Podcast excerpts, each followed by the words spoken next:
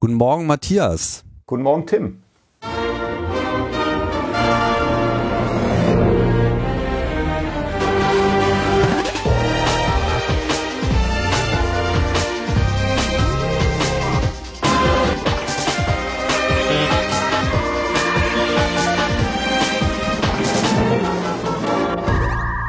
Logbuch Netzpolitik Nummer 432 vom 17. Juni 2022 und die advanceden Hörer, wir haben ja eigentlich nur äh, advanced Hörerinnen und Hörer, die wissen schon, Linus ist heute nicht da denn der hat was Besseres zu tun. Für mich eine gute Gelegenheit, ein äh, Logbuch-Spezial einzuwerfen, was ich schon ganz lange auf meiner Liste habe und äh, von dem ich erst vor ein paar Tagen, als wir das dann ausgemacht haben, äh, erst so richtig begriffen habe, wie gut es auch gerade passt. also sage ich erstmal Hallo Matthias. Herzlich willkommen bei Logbuch Netzpolitik. Dankeschön. Genau, Matthias Spielkamp und du bist ähm, den äh, Netzbewegten sicherlich schon seit längerem auf die eine oder andere Art und Weise ein Begriff, denn du turnst ja nun in dieser Landschaft auch schon ganz schön lange rum, ne? Ja, ich bin auch so ein alter Sack, genau. ich weiß gar nicht, wann hast du denn so angefangen, aktiv zu werden? Äh, ich würde sagen 2003. Aha. Und das war dann schon zum Thema Urheberrecht oder war das noch was anderes? Genau, so würde ich das sagen. Also jetzt aus dieser Perspektive der Hörerinnen und Hörer von dem Logbuch. Ich habe schon mit dem Internet länger zu tun. Da habe ich im Studium schon von erfahren, weil ich das Vergnügen hatte, in den USA zu studieren und das da auch schon 1995 eine Rolle spielte oder 94 sogar schon in meinem Studium. Und ich habe dann auch äh, schon zum Beispiel Workshops zu dem Thema gegeben, aber dass ich jetzt so netzpolitisch auf eine Art aktiv wurde, das war dann so um 2003 rum zu diesem Thema äh, Urheberrecht, ja, mhm. die Copyright Wars. Und es ist übrigens, ich habe gerade mal nachgeschaut, schon fast zwölf Jahre her, dass wir uns zu diesem Thema mal im Rahmen eines CAE unterhalten haben, CAE 164, wo wir äh, in zwei Stunden diese, diese ganze Problematik der Urheberrechts äh, Regulierung und Definition und so weiter durchgenudelt haben. Und ich hatte damals schon so den Eindruck, Alter, das ist ein Thema, da kann man sich echt die Zähne dran ausbeißen. Wie kann man da überhaupt so lange dranbleiben? Und du bist ja dann noch sehr lange dran geblieben, oder? Ja, also jetzt, wann war das? Wann haben wir uns unterhalten? 20, äh, Oktober 2010. Ja, okay, da war ich dann schon noch eine Weile dabei. Ja, ja, ja, doch. Fühlt sich an, als sei es gestern gewesen. Auf jeden Fall hast du, hast du, das mehr als eine Dekade lang äh, begleitet, das Thema. Ja, bis ich dann völlig entnervt aufgegeben habe. Aber darum soll es heute nicht gehen, sondern du hast ja jetzt, ähm, jetzt hätte ich fast gesagt, die Seiten gewechselt. Das ist äh, natürlich nicht der Fall, sondern äh, du hast dich eines anderen Themenraums äh, angenommen. Und jetzt erzähl mir noch mal, wie es dazu kam, dass äh, du dich mit Algorithmen auseinandersetzen wolltest. Ja, tatsächlich hat es ziemlich viel mit dem zu tun, was ich vorher gemacht habe. Ich habe einmal ein großes, ähm, große Lust gehabt, dieses ganze Internet da zu erkunden und, und zu verstehen. Und habe das aber am Anfang überhaupt nicht als so ein wichtiges Politikfeld begriffen. Also es war mir zu, natürlich theoretisch irgendwie klar, ne, dass das was Weltveränderndes sein würde, aber äh, ich hatte nicht selber den Anspruch, das mitzugestalten, sondern eher zu nutzen. Ich habe dann so zum Beispiel für Journalistinnen und Journalisten Seminare dazu gemacht, wie sie am besten äh, suchen online und recherchieren und wie sie auch ihre Webseiten konzipieren, damit die Informationen gut rüberkommen. Und erst als ich aber angefangen habe, mit diesem Urheberrecht rumzumachen, da habe ich verstanden, wie wahnsinnig politisch das Ganze ist und was die Regulierung für einen Einfluss darauf hat. Äh, und natürlich, welche, welchen Einfluss auch die Digitalisierung selber auf die Regulierung hat. Ne? Mhm. Und ähm, in dem ganzen Zusammenhang habe ich mich dann viel mit der Zukunft des Journalismus beschäftigt. Welche Geschäftsmodelle können überhaupt noch funktionieren unter solchen Bedingungen und dergleichen mehr? Und dann kam eben auch irgendwann dieses Thema Roboterjournalismus auf. Ja, also das wird jetzt dann alles automatisch gemacht und wir verlieren alle unsere Jobs, weil irgendwelche Maschinen die Texte schreiben und das fand ich durchaus so interessant im Sinne von, okay, was steckt dahinter? Und habe eine Veranstaltungsreihe dazu äh, kuratiert, wie man heutzutage so schön sagt. Und Ähm, habe dann aber doch auch ziemlich schnell festgestellt, boah, das Thema ist eigentlich ziemlich uninteressant, weil ähm, so viel wird da nicht passieren. Also da wird eine Menge passieren, aber es ist nicht wirklich relevant, weil, ähm, also komme ich gleich nochmal drauf, warum das auch zum Teil jedenfalls ein Irrtum war, aber jedenfalls ist es nicht relevant in dem Sinne, die Journalisten werden alle ihre Jobs verlieren, sondern was halt automatisiert wird, sind so Standard- äh, Texte wie Wetterbericht, Sport, ähm, also Reportage noch nicht mal, sondern äh, Spielbericht und jetzt Börsennachrichten oder sowas in der Art. Und in dem Zusammenhang habe ich aber eben auch auf dieses Feld sozusagen Automatisierung und Algorithmen mehr geschaut und dann bin ich über einen Text gestolpert, der eben sehr viel verändert hat für mich. Und der heißt Algorithmic Accountability Reporting on the Investigation of Black Boxes von Nicolas Diakopoulos, einem Amerikaner. Also ähm, wie, wie man durch Journalismus Algorithmen zur Rechenschaft ziehen kann ähm, und wie man eben solche Blackboxes untersucht. Das war der Titel. Und das war ein kein jetzt irgendwie äh, 60-seitiges Ding, sondern ungefähr so 20, 25 Seiten. Aber der hat es halt geschafft, sehr gut auf den Punkt zu bringen, warum er der Ansicht ist, dass es zu den Aufgaben von Journalistinnen und Journalisten gehören sollte, sich diese Automatisierungsprozesse anzuschauen, weil die eben gesellschaftlich eine hohe Relevanz haben und weil ähm, genauso wie der Journalismus die Aufgabe hat, die Regierenden zu überprüfen, die ähm, Unternehmen, also sozusagen die Mächtigen, the powers that be. Dazu gehören dann eben auch zunehmend solche automatisierten Verfahren. Und mhm. das hat mich total überzeugt. Und dann habe ich gedacht, gut, also jetzt habe ich gefunden, was mein was meine Perspektive darauf ist und mein Ansatz. Mhm.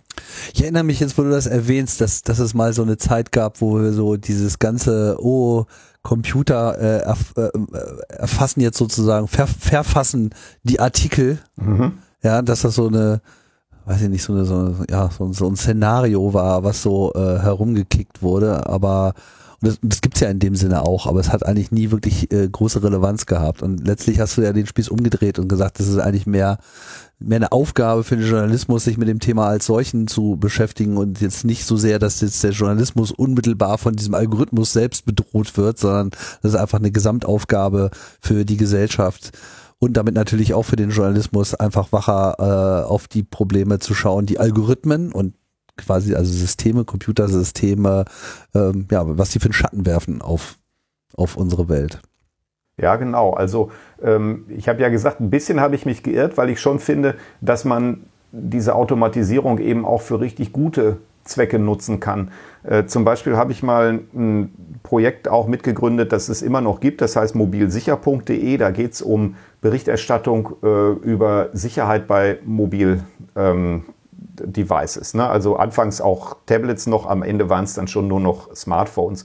Und da haben die Kollegen, da war ich dann schon nicht mehr so stark dabei, ähm, Kolleginnen und Kollegen haben ein System entwickelt, mit dem automatisiert überprüft wird, welche Daten die ähm, Apps an Server senden. Äh, also richtig dynamisch. Das heißt wirklich, wenn die im Betrieb sind. Das ist ja. schon sehr besonders. Ne? Und was sie dann auch gemacht haben, das war dann schon meine Idee. Ich habe die nicht umgesetzt, aber was ich daran dann eben auch so einen richtig geilen Aspekt fand, war, dass man, wenn man dann wirklich das skalieren kann, wenn man viele hundert solcher Apps überprüfen kann, dass man natürlich mit dem Schreiben der Artikel nicht mehr hinterherkommt, dass ne, dieser Berichte darüber, mhm. dass diese Berichte dann aber schon ähnlich standardisiert werden können wie halt ein Wetterbericht. Und tatsächlich ist dann ein Teil von diesem Angebot eben auch, dass diese Testberichte automatisiert verfasst werden. Ja? Mhm. Und da kann man auch auf eine Art den Spieß umdrehen und sagen, da kann man dann mit Automatisierung auch mal was erreichen, was man eben sonst mit vertretbarem Aufwand nicht erreichen könnt, könnte. Und dann auch mal eben diesen äh, riesigen ähm, Zahlen auf der einen Seite, ne, wir werden da also überhäuft mit Tausenden von Apps, kann man dann auch mit solchen Mitteln zumindest versuchen beizukommen. Mhm. Aber ja, du hast schon recht. Also insgesamt diese ganze Frage nach der Automatisierung, das wird massiv eingesetzt heute. Katalogtexte, Reiseberichte und so weiter. Das ist also inzwischen total normal geworden. Läuft aber eher unter Database Publishing, so habe ich das. Äh, ja, genau. Und, und da würde ich schon auch in Anspruch nehmen, dass ich mich da, dass ich mein Urteil da nicht so revidieren muss. Also für den Journalismus, den wir als Journalismus verstehen, hat das nicht so wahnsinnige Auswirkungen gehabt. Ja. Ja, ich glaube, die eigentliche Gefahr, die so ein bisschen im Raum war damals, als wir noch alles für möglich hielten, äh, nur nicht das, was wirklich passiert, ähm, war so dieses so, ah, jetzt, jetzt kommt so die Intelligenz und versucht irgendwie hier die Welt zu interpretieren. Mhm. Ja, ja, und äh, dem, dem menschlichen Hirn wird jetzt hier die Entscheidung entzogen. Ich glaube, das war so ja. ein bisschen die Chimäre im Raum. Ne? Mhm, genau. Ja, gut, aber letzten Endes, ähm, ja, hast du dich dann einem spezifischeren äh, Thema, eben diese Algorithmen, äh, dann zugewandt. Ja, genau. Und dann kam es zur Gründung von Algorithm Watch. Wie, das hat ja dann auch nicht so lange gedauert, glaube ich, von der ersten Idee, bis, bis du dann da gelandet bist. Nee, das ging, also, äh, also ja, das, das war folgendermaßen, ich habe dann ähm, mit Lorenz Matzert, einem, jemandem, der ja sicherlich in der Szene auch sehr gut bekannt ist, der als Datenjournalist genau. gearbeitet mhm. hat, genau, ne, ähm, habe ich dann rumgehirnt und es gab damals eine Ausschreibung von der Volkswagen Stiftung zu Datenjournalismus und mhm. wir haben uns die angeguckt und wir fanden halt beide, oh, ey, nee, da, da, äh, das ist eigentlich äh, auserforscht, wenn man so will. Ja, also man kann da ganz tolle Ideen entwickeln und konkrete Anwendungen ähm, auch sich einfallen lassen.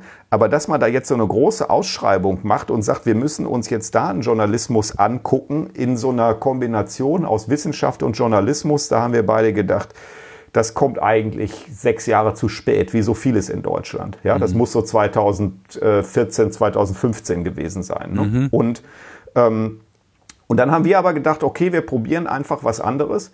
Wir schreiben einen Antrag, in dem wir eigentlich Algorithmic Accountability Reporting machen und dann aber sagen, auch mit datenjournalistischen Mitteln und in einer datenjournalistischen Aufbereitung. Ja?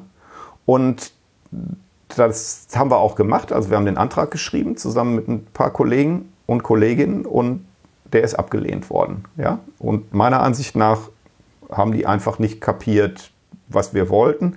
Kann man natürlich immer sagen, ja, äh, ihr wart einfach zu blöd, das gut genug aufzuschreiben, dass sie das verstehen konnten. Da könnte ich jetzt viel drüber reden. Ähm, aber jedenfalls haben wir das Geld nicht bekommen. Aber wir haben beim Schreiben dieses Antrags und beim Konzipieren davon, was wir eigentlich machen wollten, haben wir schon gemerkt, wow, da steckt echt was drin. Und dann war es Lorenz, der damals mit dieser Idee kam. Ich behaupte ja immer, es gibt eine E-Mail, die wir aber beide nicht finden können. Er meinte, er hat mir das nur am Telefon erzählt. Jedenfalls hat er ähm, den Twitter-Handle Algorithm Watch gesichert und die Domain algorithmwatch.org. Ja?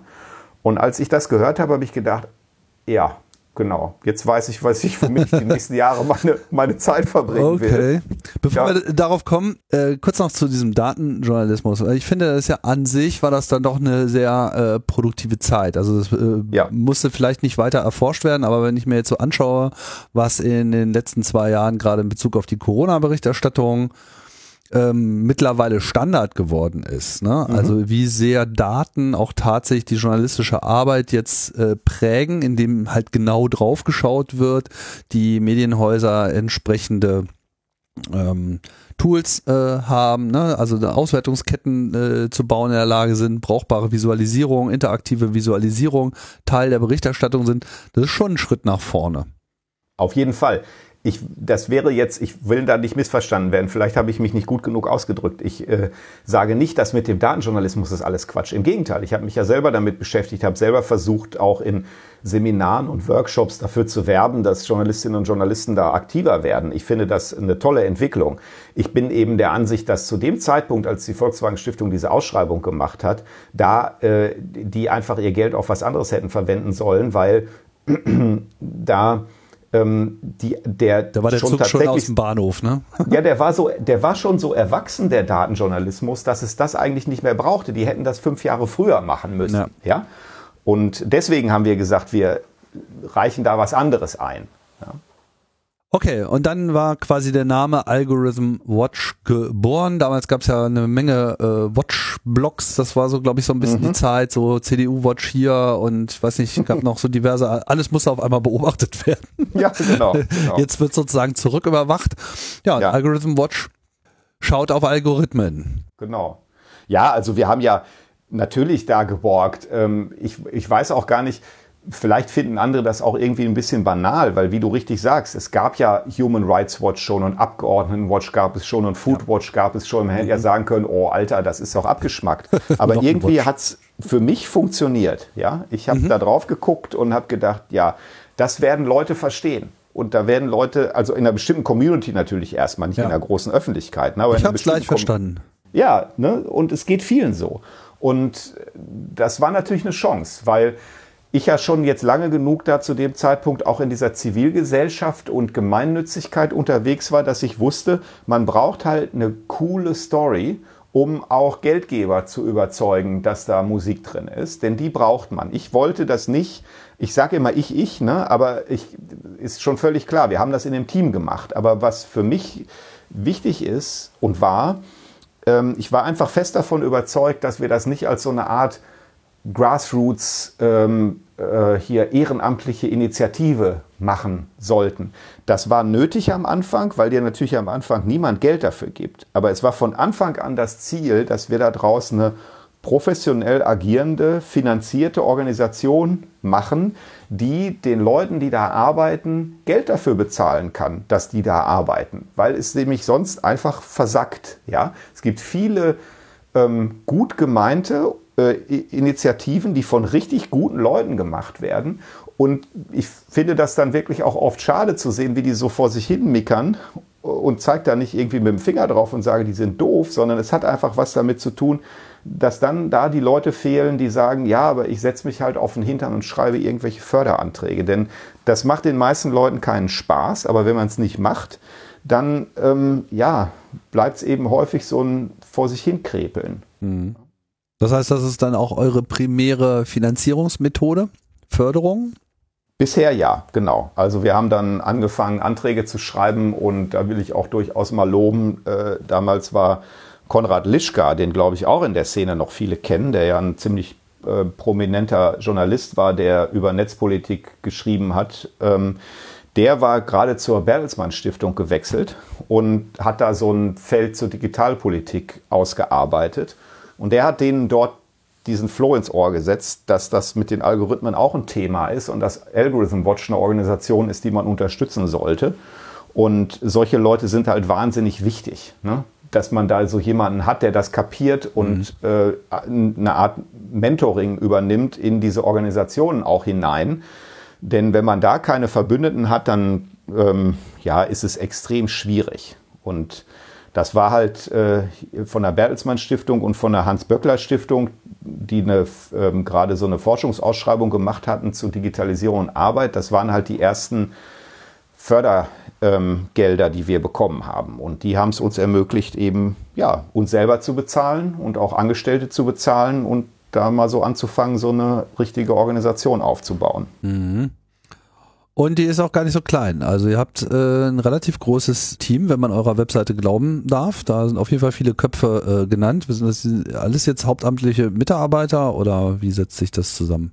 Ja, tatsächlich. Also wir, wir schwindeln da nicht ne, und schreiben da quasi noch den, den irgendwie, äh, äh, keine Ahnung, irg irgendwelche freiberuflichen Leute da drauf mit zwei Ausnahmen. Ähm, und zwar der Andreas Eisenhauer, der ist äh, bei uns, der macht so Buchhaltungssachen und so, das ist freiberuflich. Und Fabio Chiusi, ein ganz toller Italiener, der auch in Italien richtig prominent ist, ist so ein Typ so mit 60.000 Twitter-Followern, äh, der war lange angestellt bei uns und äh, er ist aber nach Italien zurückgegangen und im Moment ist er, arbeitet er für uns auf freiberuflicher Basis. Aber die anderen, die da draufstehen, sind wirklich alles Angestellte von mhm. Algorithm Watch. Ja. ja. ich zähle 27 Leute, das ist ja schon, äh, ist ja schon fast ja. ein mittelständisches Unternehmen.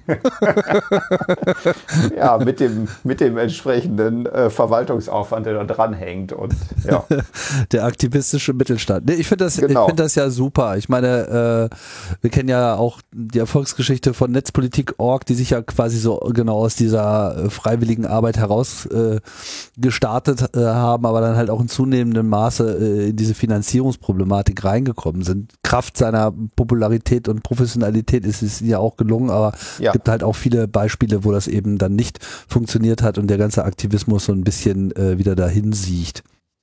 Ja, Das ist also eine gemeinnützige GmbH, damit wir es mal gesagt haben. Ne? Das ist äh, mhm. äh, so ist es aufgestellt und ja und ihr äh, widmet euch der Beobachtung. Ja, ich weiß nicht, ich will jetzt nicht immer nur das Wort Algorithmen ähm, mhm. bemühen, weil ich finde, das allein drückt wahrscheinlich ja auch gar nicht aus, worauf ihr den Blick habt. Was was sind denn eure Themen? Also wie geht ihr jetzt sozusagen an die Arbeit äh, heran? Wie, wie, wie blickt ihr auf dieses Feld und wie organisiert ihr euch da?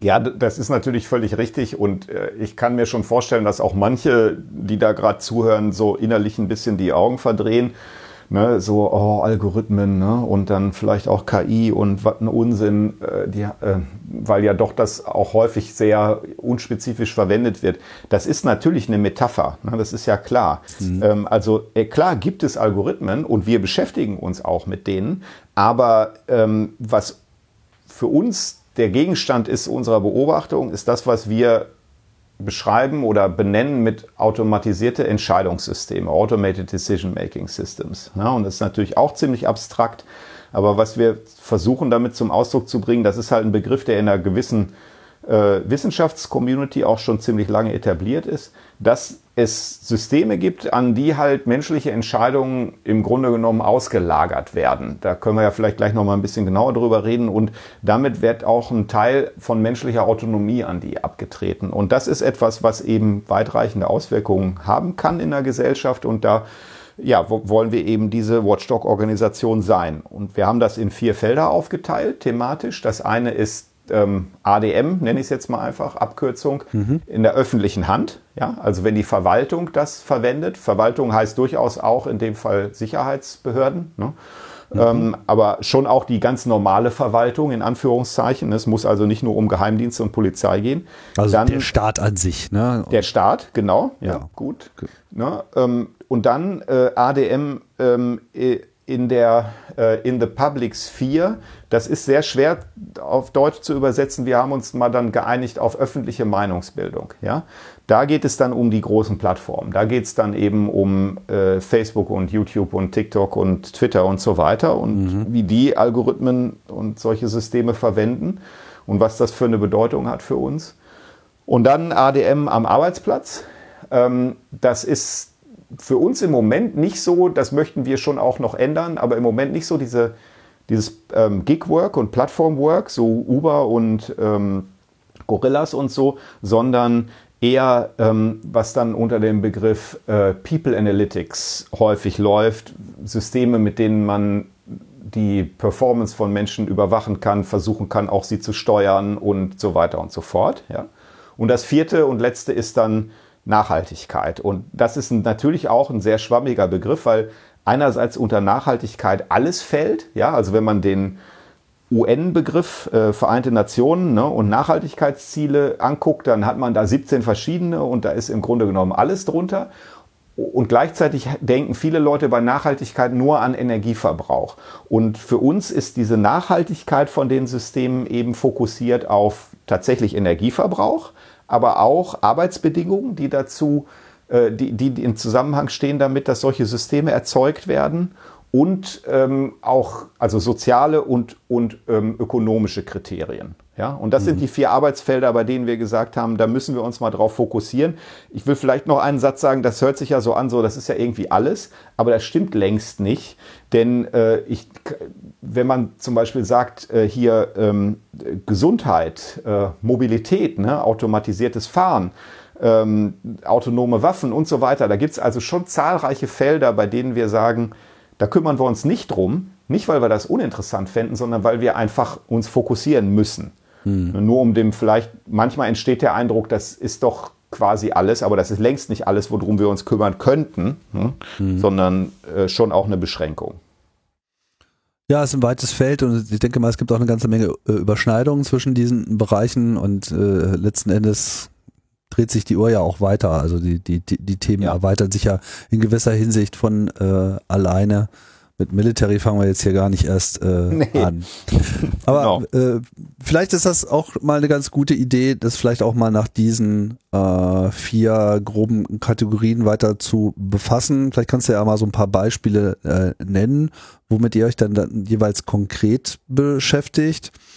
Also ja, Automated mhm. äh, Decision Making, ADM mal als Begriff und äh, los geht's halt mit der öffentlichen Hand, also Public äh, Sector.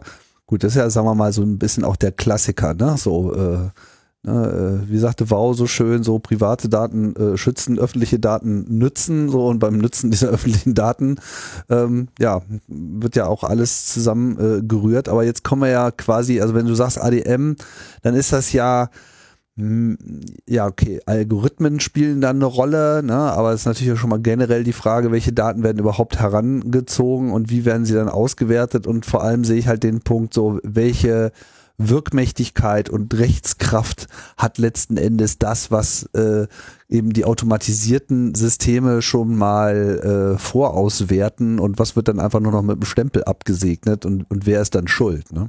Ja, ja, also da hast du schon einen ganz guten Abriss gegeben, auf jeden Fall. Es ist eben so, dass ähm, in der öffentlichen Hand ja bei uns jetzt in Deutschland die Digitalisierung nicht sehr weit vorangeschritten ist und viele aus dieser Szene bemängeln das ja auch. Wir wollen ja eigentlich alle eine viel bessere, besser aufgestellte öffentliche Hand, was Digitalisierung angeht. Wir müssen ja, ja nur jetzt auf die Corona-Pandemie zurückblicken und Ne, ähm, man kann ja gar nicht mehr drüber lachen über die Faxgeräte in den Gesundheitsämtern. Ja das ist ja ein Trauerspiel. Ne? So, und auf der anderen Seite ist es aber so, dass dort, wo die Verwaltung sich stärker schon digitalisiert hat und automatisiert hat, dass eben auch massiv Probleme entstehen. Hm, Beispiele etwa äh, sind die Niederlande, wo die einfach einen echten anderen Umgang haben, das kann man schon so sagen. Ähm, da gibt es nicht so viel kritische Beobachtung und dann werden eben so Systeme entwickelt wie Syri, ja, SYRI. Das ist auch so ein Risk, äh, so ein Risikomanagementsystem. Das ist nicht äh, lang eingesetzt worden, aber es ist ausprobiert worden, bis es dann auch durch ein Gerichtsverfahren gestoppt wurde. Und da wurde zum Beispiel versucht, einfach ganz viele Daten zusammenzuwerfen, um dann mit Hilfe von einem so einem Automatisierungssystem, Analysesystem kann man es natürlich auch nennen, her herauszufinden, ob zum Beispiel jemand Sozialleistungsbetrug begeht. Ja, so als Beispiel, hm. da hat jemand eine Wohnung, äh, also er hat eine, er hat eine Meldeadresse und ähm, bekommt jetzt also zum Beispiel eine Wohnsubvention dafür und dann stellen die fest über die Daten vom Wasserwerk, dass da aber gar kein Wasser verbraucht wird. Ja? Und offenbar wohnt der Typ oder die Frau dann woanders und kassiert aber dafür Subventionen. Und dann wird da eingegriffen. Und das ist halt schon so ein natürlich ein Beispiel dafür, wie äh, zum einen versucht wird, ja, so eine Art äh, Überwachungssystem einzurichten, das dann auch noch automatisiert Ergebnisse ausspuckt. Ja? Und auf der, also was, was wir problematisch finden. Und auf der anderen Seite ist es auch ein typischer Fall davon, dass solche Systeme häufig verwendet werden, also erstmal ausprobiert werden, wenn man so will, an den Schwächsten der Bevölkerung. Ja? Mhm. Und äh, in, in Holland, also das System hat schon einige Schlagzeilen gemacht. Da hat es dann auch ein Gerichtsverfahren gegeben. Es ist auch erstmal ausgesetzt worden ähm, wird aber weiterverfolgt von den Behörden. Und dann gab es aber noch einen viel drastischeren Fall. Da ist nämlich auch mit so einem automatisierten System ähm, sind ähm, Kindergeldzahlungen zurückgefordert worden. Und das war in ganz vielen Fällen vollständig ungerechtfertigt. Und es waren auch Summen, die waren sehr hoch. Und da sind Leute wirklich in extreme Existenzängste gekommen. Es soll sogar Selbstmorde gegeben haben aus dem Grund, weil die Leute halt irgendwelche horrenden Nachforderungen, also Rückforderungen bekommen haben und gedacht haben, das werde ich nie leisten können, ja, und ich sehe da keinen Ausweg.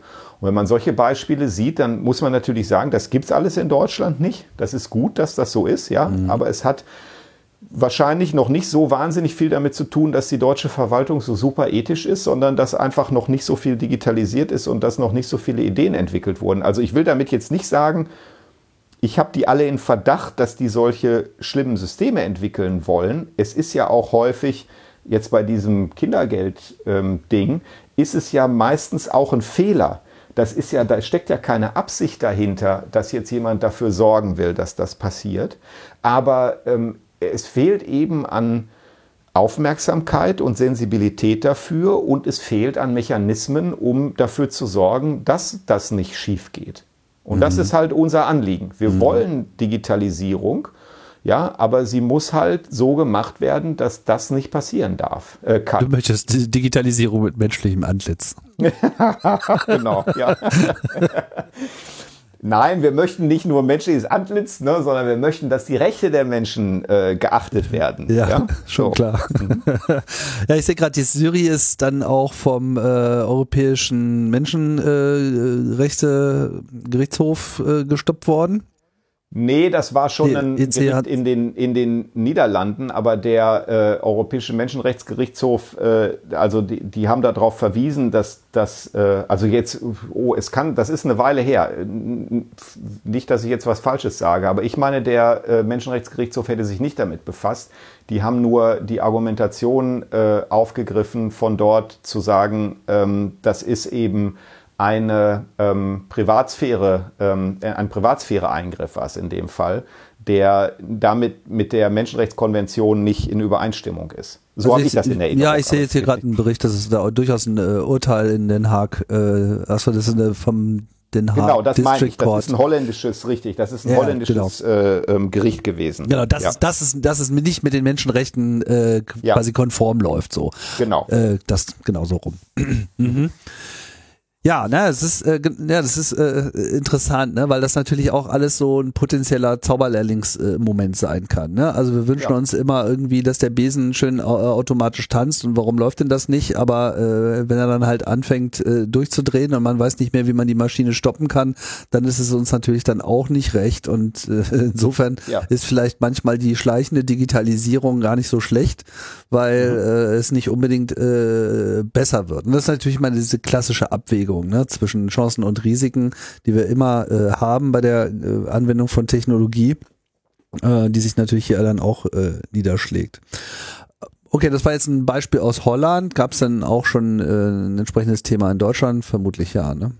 Ja, also äh, sowas eben nicht, ne? dass da wirklich schon so sozusagen äh, hier die, ähm, die, die durchschnittlichen deutschen oder in Deutschland lebenden Menschen davon betroffen gewesen wären. Was in Deutschland aber eben passiert ist, das werden einige ja auch kennen durch vor allen Dingen Berichterstattung bei Netzpolitik, ist, äh, dass das BAMF, also das ähm, ähm, Bundesamt für äh, äh, Migration und, und Flüchtlinge äh, so eine automatische Dialekterkennung verwendet, die hoch umstritten ist. Mhm. Ne? Weil da ist auch eben äh, so ist, dass das wissenschaftlich gesehen auf echt tönernen Füßen steht, ja, dann gibt es Predictive Policing in Deutschland. In vielen Bundesländern ja, wird das eingesetzt. Das ist diese Idee, dass man jetzt nicht individuelle StraftäterInnen identifizieren kann, sondern dass man versucht, durch statistische Methoden und eben auch Machine Learning und so weiter auf Grundlage von vorliegenden Kriminalitätsdaten herauszufinden, wo werden jetzt in Zukunft mehr Verbrechen begangen, zum Beispiel Autodiebstahl, Einbruch und dergleichen. Und dann wird dort eben verstärkt patrouilliert. Ne? Könnte man ja auch erstmal sagen, ist so eine wahnsinnig gute Idee. Ne? Aber ich glaube, mit ein bisschen Fantasie fallen einem auch sofort mögliche Probleme ein das dann eben zum sogenannten Overpolicing kommt und so einen selbstverstärkenden Effekt hat. Da, wo Kriminalität schon ein bisschen höher ist, wird halt stärker patrouilliert, dann wird mehr Kriminalität entdeckt als woanders, wo nicht patrouilliert wird. Ne? Und dann hat man so eine Ghettobildung. Also um es jetzt mal wirklich ein bisschen zuzuspitzen, aber ja. um den Mechanismus zu beschreiben. Ne? Ja. Und das passiert in Deutschland schon und es werden auch in Deutschland automatisiert äh, Steuerbescheide erlassen. Und das ist zum Beispiel eine ganz interessante Geschichte, weil man da auch sagen muss, wir haben ja viele Forderungen eben in erster Linie nach Transparenz, ne? dass es ganz wichtig ist, dass man weiß, wo das verwendet wird und auch auf welche Art und Weise. Und dass da natürlich ein typisches Argument ist. Und also bei den Sicherheitsbehörden, die sagen natürlich auch immer, wir können da keine Auskunft drüber geben und das ist hoch umstritten. Ähm, da würden, glaube ich, viele in der Szene sagen, ja, ja, das ist immer so vorgeschützt. Ne? Äh, die wollen nur einfach nicht gestört werden.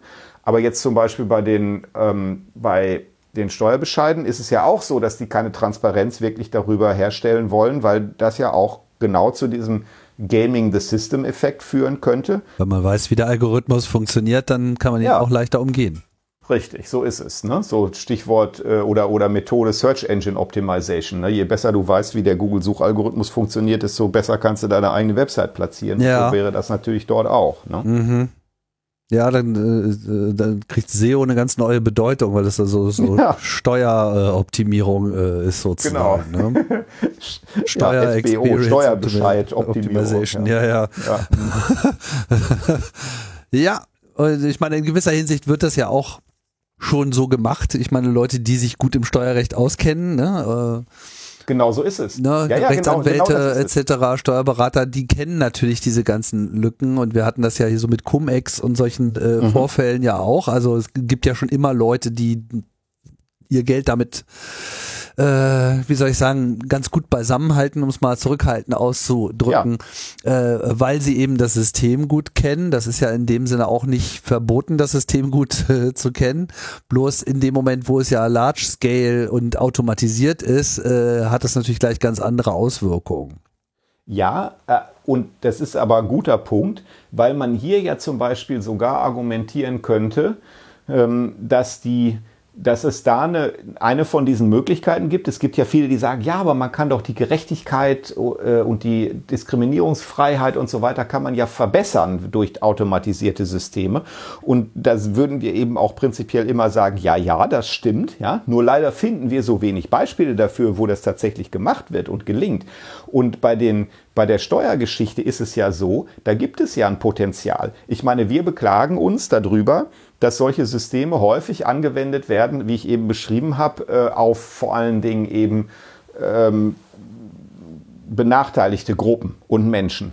Und bei dieser ähm, Steuerüberprüfung, da wäre ja die Chance da, Leuten auf die Schliche zu kommen, ne? die mhm. versuchen, also un mit unerlaubten Methoden, die äh, das zu optimieren. Ne?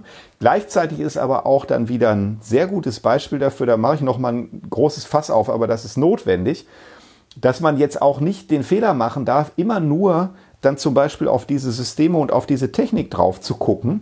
Denn du hast es selber angesprochen, vieles von dem, was zur Steuervermeidung gemacht wird, ist legal, aber du kannst es nur dann ausnutzen, wenn du erstens schon sowieso viel Geld hast, wenn du Möglichkeiten hast, zum Beispiel, was weiß ich, deine Gewinne in eine GmbH auszulagern oder weiß der Kuckuck, was es alles für Tricks gibt, ja. Mhm. Und dem wird man natürlich nicht Herr werden, wenn man dann eine, eine tolle automatisierte Steuersoftware ähm, äh, hat, die sozusagen Betrug erkennt, weil der nach dem Motto, was ist, was ist es, eine Bank auszurauben, dagegen eine Bank zu gründen. Ne? Wenn man natürlich gleichzeitig sagen kann, ich habe hier ganz andere Methoden, das System auszunutzen und die sind alle völlig legal. Ich meine, solche Algorithmen, also ich habe natürlich da auch keinen Einblick, ist alles so ein bisschen äh, hören sagen, aber es gibt ja so ein paar Klassiker, ne? Also dass man äh, Steuererklärung, Buchhaltung zum Beispiel, äh, also wenn man jetzt so eine Bilanz hat oder so, oder halt auch wirklich mal alle Buchungen äh, durchgeht und einzeln überprüft, dann kann man ja also äh, statistische Häufung von Endziffern ja. machen und solche äh, genau. Sachen, ne? die mhm. schon mal so erste Hinweise äh, liefern für hier, hier könnte ein Anfangsverdacht vorliegen. Das ist ja sicherlich an der Stelle auch eine ganz sinnvolle Sache, um überhaupt erstmal professionelle äh, Untersucher solcher äh, Dokumente dann äh, auf eine Fährte zu schicken. Aber das ist natürlich ganz was anderes, wenn das vollständig so läuft. Du hast jetzt gesagt, es gibt das schon, vollautomatisierte Steuerbescheide. Was, was gibt es da schon? Es werden in Deutschland äh, Steuerbescheide automatisiert erstellt. Also du gibst deine Steuererklärung ab und da guckt kein Mensch mehr drauf sondern du bekommst irgendwann einen Bescheid und der ist im Grunde genommen von, von einer Maschine erstellt worden. Und äh, da, da sagen wir eben auch, das ist prinzipiell erstmal gar nicht problematisch, weil äh, jetzt in dem konkreten Fall etwas garantiert ist, wofür wir uns woanders immer einsetzen, nämlich dass es ähm, ausreichende Widerspruchsmöglichkeiten gibt. Ne? Also ich meine, guck dir das aus der Nutzerperspektive an, du bekommst deinen Steuerbescheid und Du kennst ja normalerweise den Sachbearbeiter oder die Sachbearbeiterin auch nicht, die den erstellt hat. Und dann ist es halt deine Aufgabe, dir den anzugucken und zu überlegen, ob der jetzt in Ordnung ist oder ob da Fehler gemacht wurden. Mhm. Und wenn du aber der Ansicht bist, dass das der Fall ist, dann kannst du, hast du eben auch ein Verfahren. Ja? Das heißt, du legst dann einen Widerspruch ein, dann muss das geprüft werden und so weiter. Und wir sehen halt das Problem, dass es in vielen Fällen wo so eine Automatisierung stattfindet, diese vernünftigen Verfahren nicht gibt. Es gibt keine Transparenz darüber, dass das gemacht wird und du weißt auch gar nicht, wie du Widerspruch einlegen sollst. Und das ist bei dem Steuersystem ja, ich will das jetzt nicht in zu rosigen äh, Tönen malen, aber äh, das ist schon in Ordnung, weil ähm, du guckst ja dann da drauf und stellst fest, da ist irgendwas nicht in Ordnung und dann legst du einen Widerspruch an, dann guckt sich das auch ein Mensch an, ja. Und da sagen wir, ist in Ordnung, kann man machen. Ne? Ja. Wir hatten ja auch bei Logbuch Netzpolitik, äh, schauen ja auch ab und zu mal nach Österreich. Da gab es mhm. ja diesen äh, Fall mit diesem, ähm, wie ist das? Äh, AMS-Algorithmus. Äh, genau, ne? AMS, in mhm. diesem Jobcenter, äh, genau, ja. wo so Leute äh, quasi für bestimmte Qualifikationen vorausgewählt wurden durch so ein Machine Learning äh, System. Mhm. Über den Aspekt Machine Learning und KI müssen wir sicherlich auch nochmal mhm. äh, sprechen, aber hier konkret, das ist ja dann auch unter die Räder gekommen, das System, weil das irgendwie einfach im Prinzip ja auch immer so diesen, diesen inneliegenden Bias, den diese Datenwelten dann äh, haben, nur noch verstärkt hat. Ja, es war sehr umstritten. Es war ganz interessant, weil das auch in Österreich wirklich mal Schlagzeilen gemacht hat. Ja, so normalerweise kommt sowas ja nicht auf die Titelseiten, aber dieses AMS-Ding, das war schon ganz schön umstritten. Und, ähm, und das liegt daran, dass halt die Leute, die sich das angeschaut haben, mit einem kritischen Blick gesagt haben, da läuft was falsch. Und zwar ähm, gibt es da so ein Punktesystem und das Ziel erstmal zu nennen, es ging darum rauszufinden, ob Menschen zur Wiedereingliederung in den Arbeitsmarkt, wie es so schön heißt, bestimmte Förderungen bekommen sollten. Also etwa Fortbildung und keine Ahnung, äh, Bewerbungstrainings und sowas, ne? so wie es das ja hier auch gibt. Und dann haben die versucht, das insofern zu automatisieren, dass sie ähm, auf so einer Datenanalyse eben versucht haben, herauszufinden, Wer hat denn jetzt sehr, sehr gute Chancen, wieder sich zu integrieren, also wieder einen Job zu finden? Die bekommen keine Leistung. Wer hat ganz lausige Chancen? Die bekommen auch keine Leistung, weil man hat nicht genug Geld, um allen was zu geben, ne, ist die Argumentation. Also sucht man sich die raus, bei denen das Potenzial am größten ist, beziehungsweise dann eben auch die, das Verhältnis, ne, weil das Potenzial äh, ist natürlich bei, den, bei der ersten Gruppe am größten, aber die muss man dann eben auch nicht unterstützen. Und dann kam halt raus, dass zum Beispiel Frauen ähm, so eine Art Negativpunkt bekommen haben oder einen Punktabzug dafür, dass sie Betreuungsleistungen äh, erbringen müssen. Also dass sie halt zum Beispiel auf Kinder aufpassen und dergleichen. Ja? Und das wurde aber bei Männern nicht äh, gemacht. Und da hat man natürlich sofort den Eindruck, hey, da wird also genau die Diskriminierung, die in der Gesellschaft sowieso schon da ist, wird da nicht, wird da zum einen wiedergespiegelt und zum anderen dadurch auch noch verstärkt die Macher dieses Systems, die haben das mit Zähnen und Klauen verteidigt. Und ich finde den Fall deshalb interessant, weil ich es auch gar nicht so eindeutig finde. Weil einerseits war sozusagen klar, dass da diskriminiert wurde und dass das auch nicht geht. Ja? Auf der anderen Seite haben die aber immer argumentiert, ja, aber wir haben begrenzte Ressourcen und was wir versuchen, ist eben diese Optimierung und am Ende ist kein, also sozusagen, es ist dieser Unterschied zwischen Disparate Treatment und Disparate Impact, wie die Amerikaner das ausdrücken. Also du, du hast ähm, einerseits eine Ungleichbehandlung, aber du hast nicht ein ungleiches Ergebnis. Also du hast kein diskriminierendes Ergebnis. War wie gesagt die Behauptung der Macher.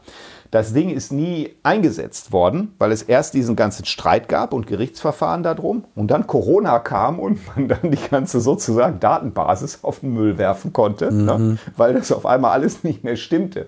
und ähm, deswegen, ja, ist der Streit für mich tatsächlich so ein bisschen offen, muss ich sagen. Also auch wenn viele in der Szene so ganz, das so ganz eindeutig finden, ich finde es weiterhin nicht so ganz eindeutig, ja. Aber ähm, ja, es war ein gutes Beispiel ne, für so einen Streit, der da entstehen kann. Ja. Und sicherlich auch ein gutes Beispiel für Streit, der auch noch äh, kommen wird. Also ich meine, das ja, ist, äh, genau. wird jetzt nicht der letzte Ansatz gewesen sein. Und du hast schon recht. Ich meine, dieser Wunsch nach Optimierung, meine, äh, äh, bei manchen Themen versuche ich auch oft, mich immer so in diese Situation äh, zu versetzen. So, was würde ich denn eigentlich gerne haben, wenn ich jetzt morgen Bundeskanzler bin. Mhm. Ja? Das ist eine super Übung, finde ich auch.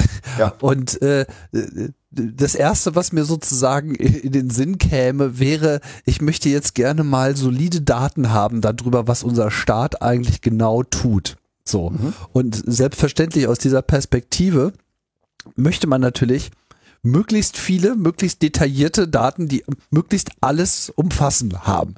Nicht, dass man das alles sofort anfassen kann und so weiter, aber äh, es ist ja äh, auch eine Erfahrung, wenn man jetzt so, wie, wie wir ja so aus dieser Computer- äh, und Netzprägung herauskommen, dass man erstmal sagt, so, ja, lass uns erstmal die Daten anschauen und äh, dann analysieren wir das so ein bisschen, ja, Stichwort auch äh, Datenjournalismus, so das Relevante mhm. äh, aus, den, aus den Basisdaten herausfinden, um dann äh, eine Entscheidung zu fällen, die halt auch in touch with reality ist. Ne? Davon ja. ausgehen, dass mhm. die Daten dann auch korrekt erhoben sind etc. Das ist natürlich nochmal eine andere Problematik. Und warum dann eben auch nicht den nächsten Schritt gehen und sagen, ja gut, so das, das sind alles sehr viele Daten, die ändern sich am laufenden Meter, äh, da kommt die ganze Zeit was dazu. Wir äh, können uns nicht immer wieder äh, viel Zeit nehmen, um sie sich in Gänze anzuschauen. Dann sind sie schon wieder veraltet in dem Moment, wo wir die ersten Schlüsse gezogen haben. Das schreit ja in gewisser Hinsicht nach Automatisierung. Also es ist ja ein valides Ziel, solche Systeme auch zu haben. Aber die eigentliche Frage ist, in welchem Rahmen sollen sie halt, also auch in welchem Rechtsrahmen sollen sie eigentlich auch laufen? Und gibt es da irgendwo moralisch-ethische äh, Grenzen, die man nicht überschreiten darf? Ne? Das ist ja eigentlich der sofort aufkommende Fragenkatalog. Ja, exakt. Und der ist natürlich auch nicht einfach zu beantworten oder er ist abschließend sowieso nicht zu beantworten. Ja. Ähm, aber ich will es mal aufgreifen. Also das eine ist eben, du hast es selber gesagt, nur man möchte eigentlich viele Daten haben. Ich fand das so ganz interessant. Die Piratenpartei hat bei der letzten Bundestagswahl plakatiert, ich kann das jetzt nicht exakt hersagen, aber ungefähr so, meine, ähm, mein Geschlecht geht den Staat nichts an. Ja, so kann ich mich dran erinnern an ja. solche Plakate. Ne? Mhm. Und äh, die, die, also meine Vermutung ist mal, ne, dass das so gedacht war, wie, ey, hört mal, das ist meine Privatsphäre, ihr haltet euch da bitte raus und ähm, ja, ich möchte jetzt nicht dann zum Beispiel diskriminiert werden, weil ich eine Lesbe bin oder weil ich ein Schwuler bin oder weil ich irgendwie trans bin oder sowas. Ne? Mhm. Ne? Aber meiner Ansicht nach ist das total verkorkst, weil ähm, wie soll man denn Antidiskriminierung sozusagen, äh, also zum Beispiel aktivistisch betreiben oder auch äh, von staatlicher Seite, wie soll man für eine größere Gerechtigkeit sorgen, wenn man die Informationen nicht hat? Also, wie kann ich denn rausfinden, wie zum Beispiel, ähm, also ob etwa Frauen ähm, in Führungspositionen ähm, benachteiligt werden, wenn ich weder die, also wenn ich sozusagen einerseits nicht, nicht erheben darf, ähm, welchen Geschlechts jetzt die Führungsperson ist, ne? Mhm. ähm, und dann darauf keine Entscheidung treffen kann. Ja. Das ist ein Dilemma, ja. Ich sage jetzt auch nicht, das ist einfach alles total leicht aufzulösen. Das ist es nämlich nicht. Ne? Wenn wir das so bei diesem ganzen Racial Profiling zum Beispiel sehen, bei der Polizei. Ja, in anderen Ländern werden halt ganz klare Daten erhoben. Ähm, nach zum Beispiel ähm, Ethnicity. Ne? Also die Polizei kontrolliert und die muss dann auch dokumentieren, war das jetzt eine schwarze Person oder war, das, war sie Hispanic oder sowas in der Art. Ja. Das wird in Deutschland nicht gemacht und ähm, man neigt, glaube ich, dazu, sofort zu sagen, ja, aber das ist doch auch irgendwie eine diskriminierende äh, Policy, die da betrieben wird. Aber auf der anderen Seite kriegt man auf die Art und Weise natürlich auch raus, wie die Polizei gehandelt hat. Und dann konnte man rausfinden, dass in New York etwa äh, ein totales Overpolicing stattgefunden hat. Also nicht, dass das jetzt eine Überraschung war, aber man konnte es eben auch empirisch belegen, ja, ja dass mhm. ein totales Overpolicing von äh, Blacks und Hispanics ähm, passiert ist, ne? Mhm. die also dauernd äh, auf der Straße angehalten und durchsucht wurden und, ähm, und das den tatsächlichen, ähm, also den tatsächlichen Gefahren, wenn ich das jetzt mal so nennen will, überhaupt nie entsprochen hat, ne? weil bei den Leuten wurde halt überwiegend nichts gefunden. Ne? Ja. So, und das, das ist schon verdammt schwierig. Und, und dann kommt natürlich noch mal einer oben drauf, wie du sagst, so, wo wollen wir denn aber auch sagen, wo ist denn eine Grenze zum Beispiel dafür, ähm, solche Entscheidungen mit solchen computational Methods oder Systems zu unterstützen. Und ich glaube zum Beispiel, dass viele von uns sagen würden, wir möchten nicht, sogar wenn man jetzt einen guten Case dafür machen könnte, dass die Urteile, es ist ein bisschen schwierig, ich will mich da nicht verplappern sozusagen, aber dass Urteile zum Beispiel gerechter würden, wollten wir trotzdem als Gesellschaft nicht, dass ähm, Computer Entscheidungen, ähm, also zum Beispiel hier äh, in, in, Strafsachen entscheiden. Mhm. Ja? Da würden wir sagen, das muss einfach Menschen überlassen bleiben. Ne? Mhm. So, äh, da kann man jetzt lange drüber streiten. Also wenn du jetzt zum Beispiel anderer Ansicht wärst, dann könnten wir uns die nächsten drei Stunden da äh, drüber unterhalten, ne? wie gerechtfertigt das ist oder nicht und so weiter. Ich will nur mal sagen, das sind natürlich Fragen, mit denen wir uns beschäftigen müssen. Und wenn die dann so nicht ganz so eindeutig sind, ja, dann wird es natürlich schwierig. Also soll jetzt ein Score darüber mitentscheiden, ob äh, ich einen Kredit bekomme oder nicht?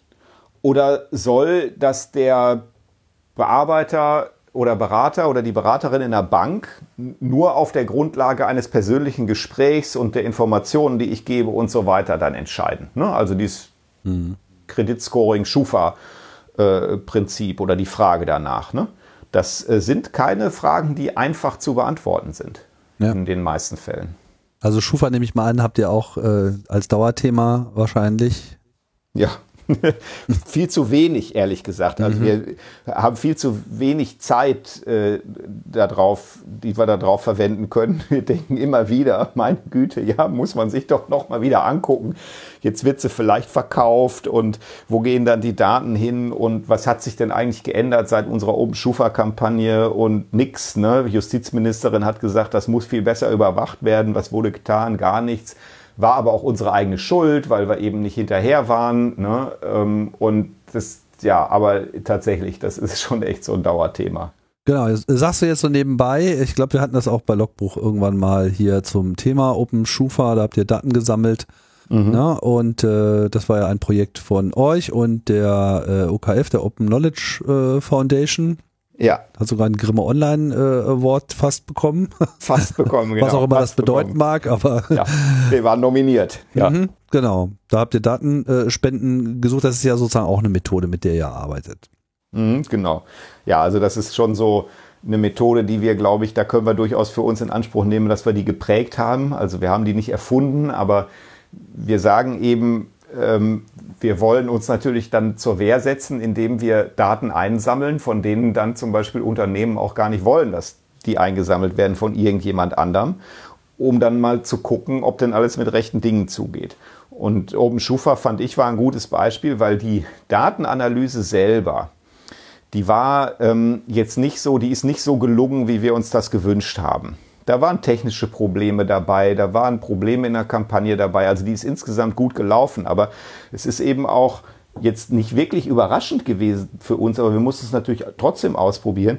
Die meisten Leute, die da mitgemacht haben, die ihre Daten gespendet haben, sind natürlich auch aus einer bestimmten Blase und sind jetzt eher Leute, die zum Beispiel keine finanziellen Schwierigkeiten haben und keine schlechten Scores bei der Schufa und so. Und dann mhm. kann man entsprechend auch weniger rausfinden. Ne? Ja. Aber was wir zum Beispiel rausgefunden haben, ist, dass äh, die unterschiedliche Softwaresysteme verwenden und die Datenhaltung ist nicht gut und äh, vor allen Dingen haben wir aber auch herausgefunden, dass die Aufsicht nicht funktioniert über die Schufa. Ne? Also mhm. die äh, hessische Datenschutzbehörde ist dafür zuständig und die war also zu dem Zeitpunkt sowas von verschnarcht und nachlässig. Also das war schon mit so eigentlich die ähm, ja die die größte Kritik, die wir da am Ende hatten. Ne?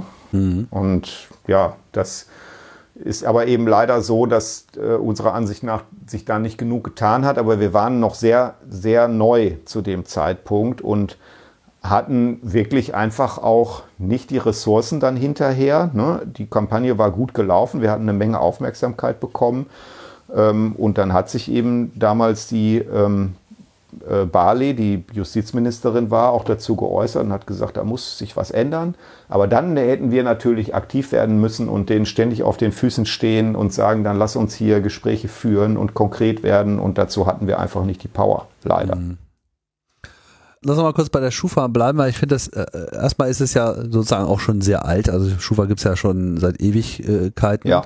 Und ähm, ich glaube, viele Leute äh, wissen auch gar nicht, dass das so privatrechtlich äh, organisiert ist, aber im Prinzip mhm. ja quasi so für das gesamte wirtschaftliche Leben, also damit sozusagen für jeden in der Gesellschaft potenziell äh, eine Chance und ein Problem darstellen kann. Ne? Also da gibt's ja auf der einen Seite natürlich die persönliche Bewertung, aber auf der anderen Seite eben auch so dieses, was so nebenbei abfällt. So wohnst du in einem Gebiet, wo viele Leute ein Problem haben und so, ne, dann kannst du ja dann auch schon äh, mit in die Bredouille äh, kommen, bis hin dann eben zu diesem klassischen Kafka-Problem, äh, ja, Schufa says no, äh, mhm. aber jetzt äh, würdest du halt gerne wissen, warum eigentlich und dann sagen sie es dir halt eigentlich auch nicht wirklich, weil sie ja dadurch dann quasi ihren Algorithmus veröffentlichen müssten. Und wenn sie das aber tun, dann wiederum haben wir das Problem, dass dann dieses Gaming natürlich äh, losgeht und die Leute wissen, aha, okay, so berechnet sich der Score, hier ist der Bug, äh, jetzt kann ich das auch aktiv umgehen. Ja, da sind wir bei diesem schwierigen oder vielschichtigen Thema Transparenz. Ne? Mhm. Also zum einen würde ich schon sagen, ähm, ein ganz großes Problem bei diesen, wie du es ja eben gut beschrieben hast, kafkaesken äh, Erfahrungen mit der Schufa ist nicht so sehr im Algorithmus, sondern einfach in deren Datenhaltung. Also da kann man jetzt sagen, das macht auch ein Algorithmus. Ne? Also das stimmt schon. Aber es geht nicht so sehr um den Score selber, sondern es geht darum, dass die einfach echt lausig, äh, äh lausige Informationen zum Teil haben mhm. und dadurch Namen verwechselt werden und mhm. dann ne, solche Geschichten. Und dann rennst du eben tatsächlich von Pontius, Pontius zu Pilatus und versuchst das in Ordnung zu bringen und die Bank sagt, das muss die Schufa machen und die Schufa sagt, das muss die Bank machen und so weiter. Mhm. Ja? Und du bist also völlig hilflos hilflos dem gegenüber. Und ähm, die, die Frage danach, wie viel man aber über solche Systeme äh, veröffentlichen kann, ohne dann dieser Manipulation Tür und Tor zu öffnen, die ist auch wiederum nicht so leicht zu beantworten. Wir finden eben schon, dass sehr viel mehr darüber äh, ausgesagt werden kann, ja, ähm, als das bisher der Fall ist. Und dann gibt es auch die Argumentation, ähm, dass das sehr wichtig ist, weil man ja zum Beispiel auch eine Möglichkeit haben möchte, anders zu handeln. Ja, also mhm. Handlungsfähigkeit herzustellen. Mhm. Wenn ich nicht weiß, warum ich einen schlechten Score habe, kann ich auch nichts unternehmen. Ja, und jetzt kommt es aber, es ist so ein bisschen, man schraubt sich so ein bisschen hoch. Ähm, ich finde aber auch die Kritik dann wiederum völlig berechtigt daran, an, diesem, an dieser Herangehensweise, weil das ja am Ende bedeuten würde, okay, wir werden alle gescored die ganze Zeit und wir müssen uns halt so verhalten, wie diese Scoring-Algorithmen das von uns erwarten, damit wir äh, teilhaben können an, an gesellschaftlichen Leben. Ja? Mhm. Also mir wird dann diese Möglichkeit eröffnet. Ich weiß, ich habe mich jetzt irgendwie schlecht verhalten. Ich habe eine dritte Kreditkarte bestellt und keine Ahnung, das denke ich mir jetzt gerade aus. Ne? Ich weiß nicht, welche Auswirkungen das auf den Score hat, aber ich habe eine dritte Kreditkarte bestellt und deswegen sinkt mein Score. Ja, dann darf ich das halt nicht machen. Dann muss ich das lassen mit der Kreditkarte. Da denke ich dann auch wieder Entschuldigung, weil, die, weil der, weil der Schufa-Algorithmus das findet. Ja, was ist denn das für ein Scheiß? Ähm, und das wird natürlich dann auch noch dramatisch, wenn es noch viel mehr solcher Profiling-Systeme gibt. Ne? Wenn als also überall gemacht wird, wenn es auch noch um Ein- und Ausreise geht und solche Geschichten. Ähm, ne, dann haben wir eben tatsächlich irgendwann diese Situation, die von vielen als eine wirkliche Dystopie beschrieben wird, dass wir uns nur noch danach ausrichten müssen, was irgendein automatisiertes System findet, wie wir uns eigentlich verhalten sollten. Und das darf selbstverständlich nicht passieren. Mhm. Wie wirkt sich das eigentlich jetzt auf eure konkrete politische Arbeit aus? Das ist jetzt auch nochmal so ein bisschen auf die Frage so auch äh, eures Modus operandi. So, ihr setzt euch jetzt mit der Schufa aus einander, ihr äh, gewinnt äh, über Datenspenden und andere Maßnahmen, Forschung, äh, vielleicht auch Diskurs, weiß ja gar nicht, wie viel die Schufa mit mhm. euch äh, redet. Äh, gewinnt ihr also gewisse Informationen. Letztlich gewinnt ihr ein Bild und ihr habt ja auch ein Bild von den Probleme, so wie wir sie eben skizziert haben. Ne? Moralische Grenzen, rechtliche Grenzen etc., das kommt ja alles mit rein. Mhm. Was ist jetzt quasi das konkrete Ergebnis eurer Arbeit? Geht es jetzt nur darum zu sagen, ja hier, wir haben das jetzt mal alles recherchiert, hier ist für die öffentliche Meinungsbildung äh, Information, lest euch das mal durch und wir äh, legen uns jetzt wieder schlafen? Oder führt es dann auch zum konkreten politischen Aktivismus? Geht ihr in Richtung Gesetzesvorschläge? Äh, redet ihr mit Verbänden? Also was für ein konkreter politischer Aktionsrahmen existiert für euch, in dem ihr euch äh, bewegt und wo wollt ihr den auch nicht verlassen? Ja, also wir sind ganz klar Aktivisten. Ja, das ist so ein, das ist ja auch so ein irgendwie so ein komischer Begriff, ne? So, das, man stellt sich so vor, so wir stehen halt irgendwie mit einem Plakat in der Hand irgendwo rum. Aber äh, ich finde es schon wichtig, das auf den Punkt zu bringen, weil ähm, wir sagen, auch wieder so ein äh, Denglisch-Begriff, ne, wir machen Evidence-Based Advocacy. Also wir machen, ähm, wir versuchen Politik zu beeinflussen auf der Grundlage von guter Erkenntnis, von Evidenz. Ja? Jetzt kannst du sagen, ja, also welche Organisation behauptet denn, dass sie Politik beeinflussen will ohne jegliche Evidenz? Ne? Natürlich niemand, aber wir haben schon einen anderen Ansatz. Wir, wir machen schon sehr viel aufwendigere Forschung als viele andere. Wir forschen ja zum Beispiel auch oft in Konsortien gemeinsam mit ähm, Unis und Forschungseinrichtungen. Ne? Also im Moment zum Beispiel arbeiten wir in unterschiedlichen Projekten zusammen mit der Viadrina, mit der Uni Paderborn, mit der FH Potsdam, mit der ähm, mit dem Institut für ökologische Wirtschaftsforschung, mit der TU Berlin und so weiter und so fort. Ne? Also da nehmen wir schon für uns in Anspruch, dass wir also schon richtig äh, angewandte Forschung und zum Teil auch Grundlagenforschung machen. Mhm. Und manchmal entsteht dann so der Eindruck, wir seien so ein Think Tank. Ne? So, mhm. ja, also wir finden was raus und dann veröffentlichen wir ein Papier und dann war es das. Aber wir sagen ganz klar, nein, wir sind Aktivisten, wir wollen Politik und Gesetzgebung beeinflussen. Und wie machen wir das? In dem Fall, ich gehe noch mal kurz zur Schufa zurück, weil wir da gerade waren. Wir haben dann gesagt, wir sehen da eine Gesetzeslücke, ne, die nämlich darin besteht, dass zum Beispiel die Banken sagen, also es gibt ja diese Vorgabe aus der Datenschutzgrundverordnung, dass eigentlich automatisierte Entscheidungen nur unter ganz bestimmten Voraussetzungen getroffen werden können, eingesetzt werden können und sonst nicht erlaubt sind. Und da sehen wir, dass da eine Lücke ist, nämlich die Schufa sagt, wir machen nur den Score, und wir fallen deswegen nicht unter diese Regelung. Und die Banken sagen, wir treffen zwar die Entscheidung, aber wir automatisieren das ja nicht, weil der Score kommt ja von der Schufa und deswegen sind wir auch nicht, äh, da fallen wir auch nicht darunter. Mhm. Und da sagen wir dann zum Beispiel ganz konkret, das muss geändert werden. Ja. Jetzt habe ich bei dem Thema Schufa schon gesagt, wir haben das nicht geschafft, ne? wir haben das nicht hinbekommen, da den Druck aufzubauen. Aber ich möchte natürlich auch ein Beispiel geben, wo wir erfolgreich gewesen sind. Wir haben in den letzten zweieinhalb Jahren ähm, viel Lobbying gemacht zum Digital Services Act. Das ist ein wichtiges neues Gesetzesvorhaben auf europäischer Ebene, das jetzt ganz kurz vor der Verabschiedung steht. Anfang Juli soll das verabschiedet werden im Parlament. Ja, Logbuch Netzpolitik berichtete. ja, genau. Ich wusste es zwar nicht, aber ich war, äh, ich bin kein bisschen überrascht. Ja, es ist ein wirklich wichtiges Vorhaben. Und ähm, da äh, haben wir dafür mit anderen Organisationen natürlich dafür sorgen können, dass eine ähm, Verpflichtung der Plattform eingeführt wird, ähm, WissenschaftlerInnen und zivilgesellschaftlichen Organisationen Zugang zu Plattformdaten zu gewähren. Das heißt, wir werden die, das Recht bekommen, unter bestimmten Voraussetzungen, ähm, direkt an die Daten von Plattformen zu kommen, um zum Beispiel nicht immer diesen Umweg über Datenspenden gehen zu müssen, die dann häufig kleine, ähm, kleine ähm, Zahlen haben, also nicht repräsentativ sind, äh, unter Umständen verfälscht, dann versuchen die Plattformen einem Stein in den Weg zu legen, wie Facebook das bei uns gemacht hat. Und da haben wir uns eben dafür eingesetzt, dass das geändert wird. Und das wird jetzt im DSA stehen. Ja? Dann ist eine ganz große Frage, was machen wir damit in der Praxis? Ja, äh, sag erstmal, wer ist denn wir? Also wer kriegt das Recht konkret?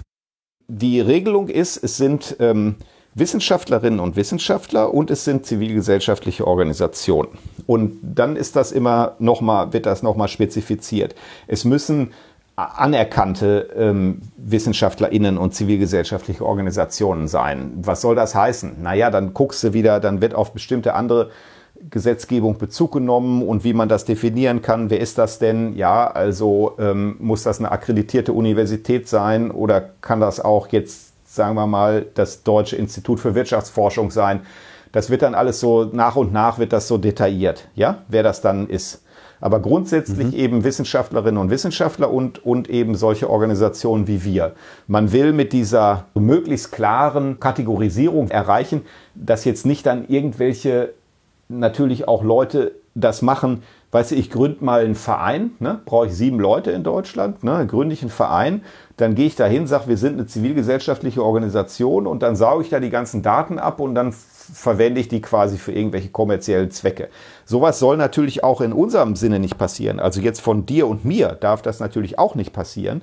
Das heißt, da müssen also schon gewisse Voraussetzungen dafür geschaffen werden, dass das, dass da nicht jeder kommen kann. Ja? Mhm. Aber es sind eben Dritte. Ne? Es ist nicht mehr einfach nur so, nur Facebook weiß, was Facebook weiß und nur Google weiß, was Google weiß, sondern wir werden einen Zugang bekommen.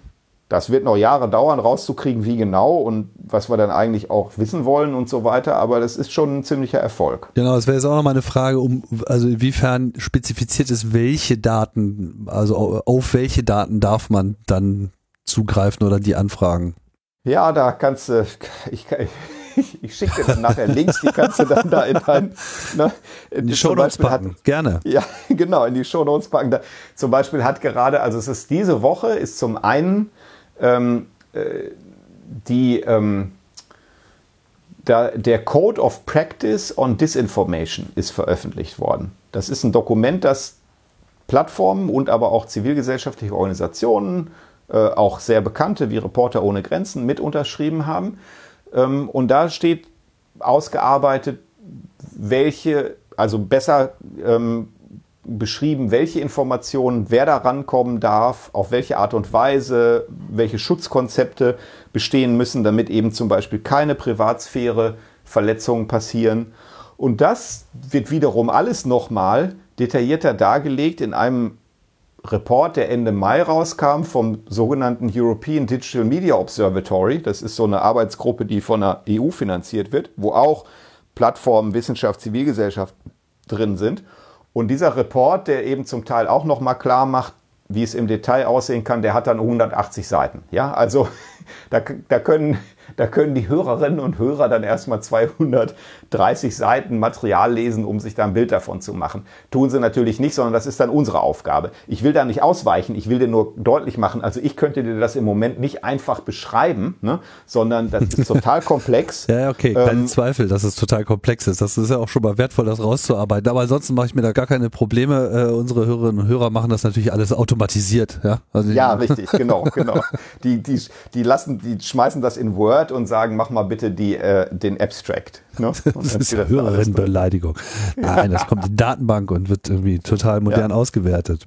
Ja, genau. Äh, vielleicht noch eine kurze Nachfrage äh, dazu, weil meine Frage war ja auch so ein bisschen, okay, wie versteht ihr euch? Dann hast du gesagt, okay, wir sind Aktivisten, wir, wir bringen Sachen konkret voran und im Beispiel von diesem Digital Services Act sieht man ja auch schon, das hat auch Wirkung. Ne? Also es mhm. führt letzten Endes dazu, dass äh, auf nationaler oder eben auch auf europäischer Ebene Einfluss genommen wird. Wie läuft es bei euch intern? Weil ich meine, ihr müsst ja dann sozusagen auch eine Meinungsbildung in irgendeiner Form betreiben. Wie organisiert ihr euch in, im Team, um da auch zu einer mm, ja, Entscheidungsgrundlage zu kommen, wohin man gehen will? Ja, also wenn man jetzt die, du hattest ja schon mal darauf angesprochen, wie viele Leute das sind, ne? Und wenn man jetzt mal so die sich auf der, auf der Website das anguckt, dann fliegen natürlich schon mal erstmal alle raus, die zum Beispiel sowas wie Verwaltung und Backoffice und sowas machen, ne? weil die dann da äh, jetzt keinen Anteil dran haben. Ne? Und ähm, dann äh, ist es so, dass wir eben weiterhin sehr stark projektfinanziert sind. Ähm, und dass zum Beispiel ähm, auch Leute einfach in Anführungszeichen einfach daran arbeiten, dass Projekte gemanagt und abgewickelt werden. Ne? So. Mhm. Und ähm, dann bleibt am Ende so quasi ein Kern von Leuten, die die Policy Positions, also diese Politikforderungen ausarbeiten, äh, mit denen wir dann am Ende versuchen, eben solche Veränderungen zu bewirken. Und das ist in erster Linie das äh, Policy- und Advocacy-Team das sind im Moment ähm, vier Leute, wenn wir mich nicht mitrechnen, aber natürlich bin ich da auch dabei. Ähm, und, aber ich, ich, bin sozusagen als, äh, als Geschäftsführer jetzt nicht Teil dieses, also offiziell Teil dieses Teams. Und äh, dann sind es eben noch Leute, die zum Beispiel äh, Informationen beisteuern, weil sie ein, Projekt machen. Also ich gebe dir mal ein Beispiel. Meine Kollegin Jessica Wolf, die hat eine ähm, die hat eine, ähm, eine Publikation geschrieben, die äh, sich beschäftigt mit der Frage, wie, wie tritt eigentlich ähm, automatisierte Diskriminierung auf in Deutschland und was könnten Beratungsstellen tun, um die besser zu erkennen und dann auch dagegen vorzugehen. Und bei sowas entsteht natürlich Wissen. Und äh, ähm, dieses Wissen, das diskutieren wir dann in unseren Meetings, in unseren Treffen und stellen uns dann selber die Frage, was entsteht daraus für uns für eine Forderung? Ja? Und ich gebe dir ein Beispiel. Ähm, wir wollen etwa, dass die Antidiskriminierungsstellen äh, und die Beratungsstellen und auch andere ähm, stärker in die Lage versetzt werden, gegen sowas vorzugehen, zum Beispiel durch ein Verbandsklagerecht. Ja? Und ähm, ja, das versuchen wir dann auszuformulieren und zu begründen, warum wir der Ansicht sind, dass das so sein müsste. Und dann, wenn wir die Power haben, also wenn wir die Leute haben, die sich darum kümmern können, dann versuchen wir eben auch direkt Einfluss zu nehmen, indem wir mit Bundestagsabgeordneten sprechen oder auch den Leuten in den Ministerien, die dafür zuständig sind und indem wir auch Bündnisse schmieden mit anderen Organisationen, die sich um sowas kümmern. Was weiß ich, ne? Lesben- und Schwulenverband oder äh, Bundeskonferenz der Migrantenorganisationen und solche ähm, Organisationen, bei denen wir uns halt erhoffen, dass, wenn wir mit denen zusammenarbeiten, das Ganze ein bisschen mehr Wumms bekommt. Hm. Ich wollte auch noch mal auf die anderen Metathemen eingehen, die du anfangs genannt hast, aber da wir jetzt gerade noch bei äh, der Europäischen Union jetzt sind, ist es vielleicht noch mhm. mal ganz gut darauf hinzuweisen, dass ja da gerade in dem Zusammenhang mit der ganzen Diskussion um künstlicher Intelligenz auch eine neue Verordnung äh, Ante Portas ist. Da seid ihr ja auch dran, ne? Genau, das ist auch die, also verkürzt KI-Verordnung. Den, den genauen Titel weiß ich noch nicht mal, weil das sind immer dann so, so 25 Wörter, ne, wie diese Gesetze heißen. Ja? ja? Deswegen heißt das also entweder KI-Verordnung oder, oder AI-Act. Ne? So wird mhm. das dann genannt. Mhm. Und diese KI-Verordnung, die versucht jetzt sehr horizontal, das ist so der Sprech da, ähm, äh, zu sein. Das bedeutet, die guckt nicht auf ein konkretes ähm, ähm, auf einen konkreten Sektor, wie etwa Verkehr oder Finanzen oder so, ne, sondern sagt also, wir wollen künstliche Intelligenz horizontal regulieren und wollen dafür sorgen, dass die äh, Innovationsfähigkeit erhalten bleibt, aber die Risiken, die dadurch entstehen, eben eingegrenzt werden. Und ähm, da, das ist jetzt dieses, ja, nochmal, also so ein riesiges Regelwerk, total komplex, ähm, wo sich alle die Zähne dran ausbeißen und nach einem Jahr nach Veröffentlichung immer noch drüber gestritten wird, was es denn jetzt eigentlich bedeutet, also in Teilen ne? und ob es der richtige Ansatz ist. Und da mischen wir halt auch mit. Und damit es aber nicht ganz so abstrakt bleibt, also zum Beispiel ähm, haben die eine relativ breite ähm, Definition von KI eingeführt. Und gerade viele, die sich so mit ja, KI und überhaupt Informatik und so auskennen, die haben das auch kritisiert und haben gesagt, ja hör mal, aber diese Definition von KI, die da drin steht, die umfasst doch am Ende fast jede Software. Ne?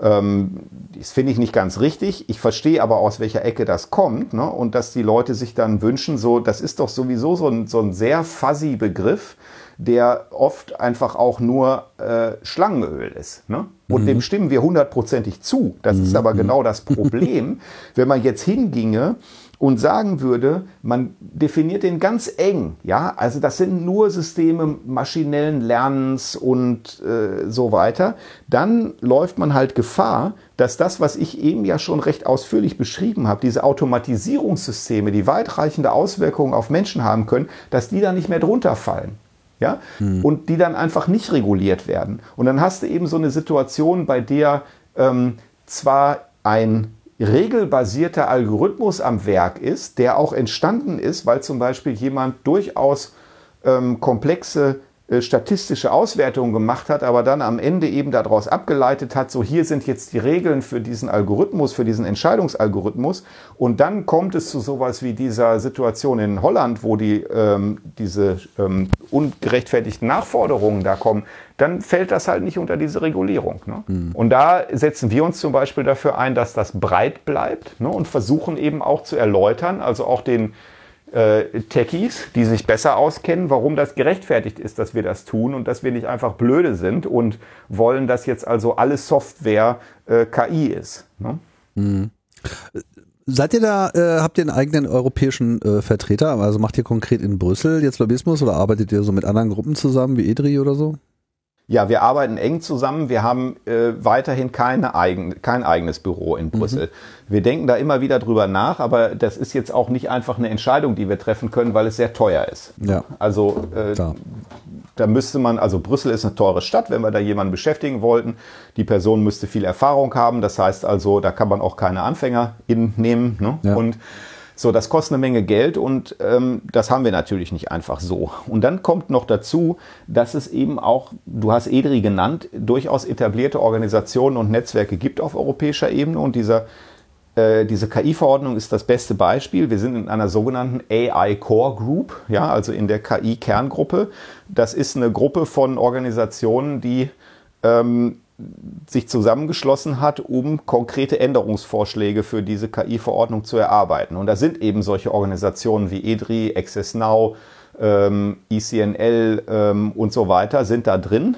Ähm, und wir versuchen uns gemeinsam die Arbeit aufzuteilen und zu sagen, also zu diesem Thema kennt sich jetzt Access Now am besten aus und zu dem Thema Algorithm Watch und dann äh, kümmern die sich darum und die anderen ähm, unterstützen das und, und dann veröffentlichen wir die aber in den meisten Fällen gemeinsam. Das heißt, wir sagen dann, also das ist eine gemeinsame Position von uns, damit das eben mehr Kraft entfaltet. Mhm. Und so versuchen wir in, in Brüssel Einfluss zu nehmen. Und dazu kommt aber auch, dass wir ähm, als gerade natürlich eine Organisation, die in Deutschland beheimatet ist, also wir sagen schon immer, wir sind keine deutsche Organisation, wir sind eine internationale Organisation. Aber klar sind wir sehr deutsch geprägt.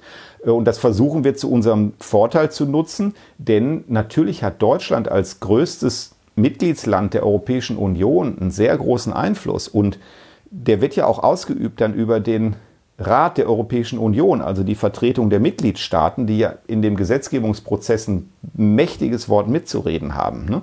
Und da laufen wir natürlich dann zu den Ministerien, die äh, für den AI-Act zuständig sind und versuchen die dann auch davon zu überzeugen, dass unsere Forderungen gut durchdacht sind und richtig sind und da eingebracht werden müssen. Ne? Also mhm. wir machen das dann auch über Bande.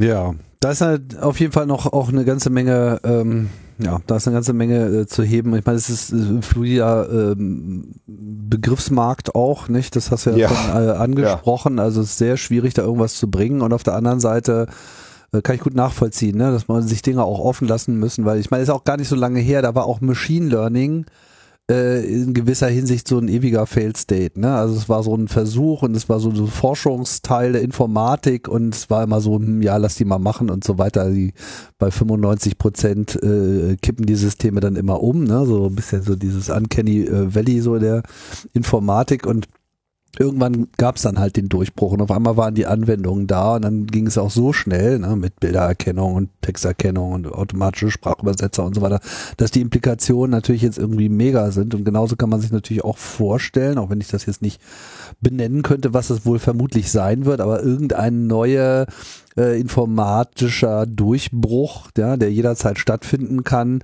der eben dann doch auch wieder nochmal ganz andere äh, Algorithmenwesen äh, schafft, die wir derzeit noch gar nicht so richtig absehen können. Mhm. Mhm. Vielleicht so zum äh, Schluss würde ich gerne nochmal kurz auf die anderen äh, Punkte oder Bereiche, die du äh, genannt hast, weil jetzt haben wir, sind wir vom Public Sektor quasi so auf äh, ziemlich breites ja, Themenfeld, auf, nahezu auf alles äh, gekommen. Aber vielleicht kannst du ja nochmal so ein bisschen konkretisieren, inwiefern die anderen äh, Bereiche jetzt auch thematisch abtrennungswürdig sind und wo da so euer Fokus liegt. Also du hast ja äh, äh gesagt, so Automatic Decision Making, Public Sektor und dann Public Sphere, also öffentliche Meinungsbildung, also du hast es schon konkret auf Meinungsbildung gelegt, also klingt jetzt mhm. sozusagen Medien, Social Media etc. So klingt das für mich. Genau, ich, ich, ich würde sagen, ich mache mal so einen Rundumschlag über die drei und ja. du suchst dir raus, worüber wir noch reden wollen. Ja, klar. Ähm, also die, ähm, auch im Englischen ist Public Sphere ein umstrittener Begriff ähm, im Sinne von bezeichnet der wirklich das. Es geht um die Konstituierung von Öffentlichkeit, ja, und die passiert natürlich an ganz vielen unterschiedlichen Stellen, aber der Medienmarkt und äh, die Art, wie wir diskutieren und die Plattformen, über die wir diskutieren, spielen natürlich eine sehr, sehr große Rolle. Und ähm, deswegen ähm, beschäftigen wir uns eben damit. Es wird dann auch genannt Platform Governance, also ne, die Regulierung von Plattformen. Aber da, das ist auch wiederum nicht perfekt, weil unter die Plattforms natürlich auch Amazon und Uber und Airbnb und so fallen. Ne? Mhm. So, also jedenfalls, wir fokussieren uns schon auf die, ähm, auf die Plattformen, äh, bei denen es äh, um Informationsvermittlung geht, die jetzt auch zu einer eben politischen Meinungsbildung beitragen sollen. Äh, also Facebook, äh, Instagram, Twitter, YouTube, äh, durchaus auch Google Search ne? und, ähm, und, und äh, solche Plattformen. Und da ähm, glaube ich, müssen wir, können wir vielleicht sagen, da haben wir schon drüber gesprochen, weil das eben in erster Linie dieses DSA-Thema ist. Ne? Wir mhm. sind der Ansicht, wir müssen sehr viel mehr darüber wissen, wie die Plattformen wirken und da brauchen wir erstmal diesen Datenzugang. Und dann äh, gibt es ähm, ADM im, äh, am Arbeitsplatz.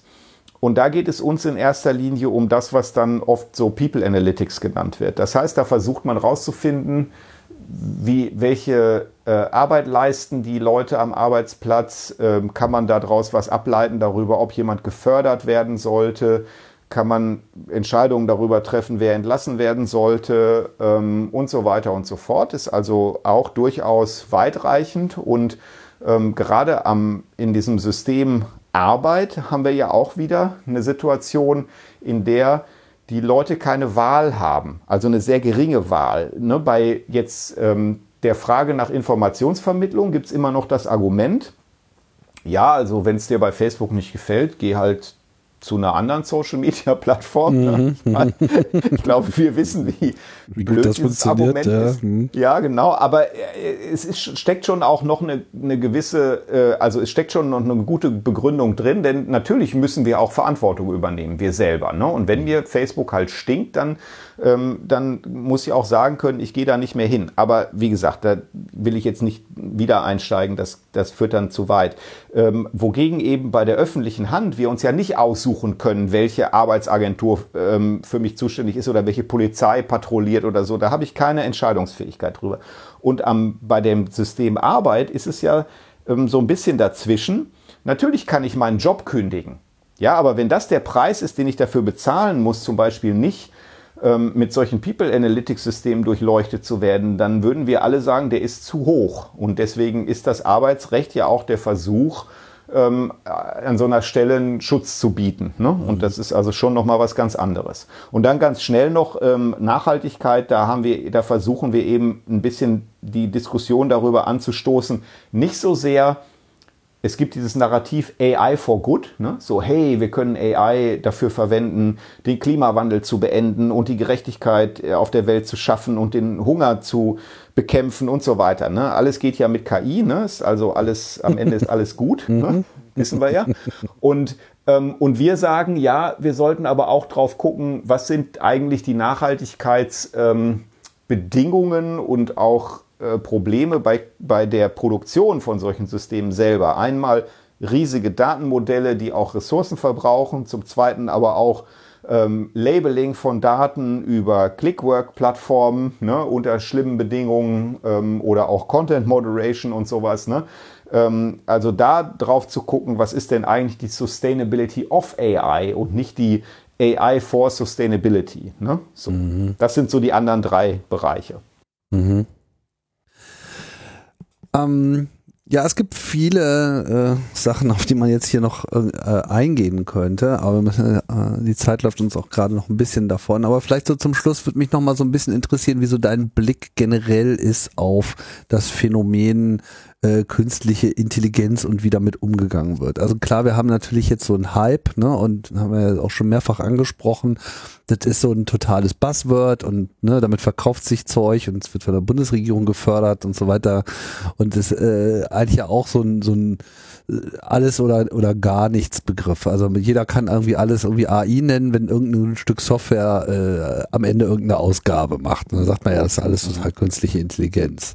Mhm aber äh, wir kommen ja nun auch äh, immer in, mehr in diesen Bereich und man sieht es jetzt eben konkret bei diesem erfolgreichen Modell Machine Learning, wo auch die Entscheidungsfindung als solche der Systeme ja gar nicht mehr nachvollziehbar ist.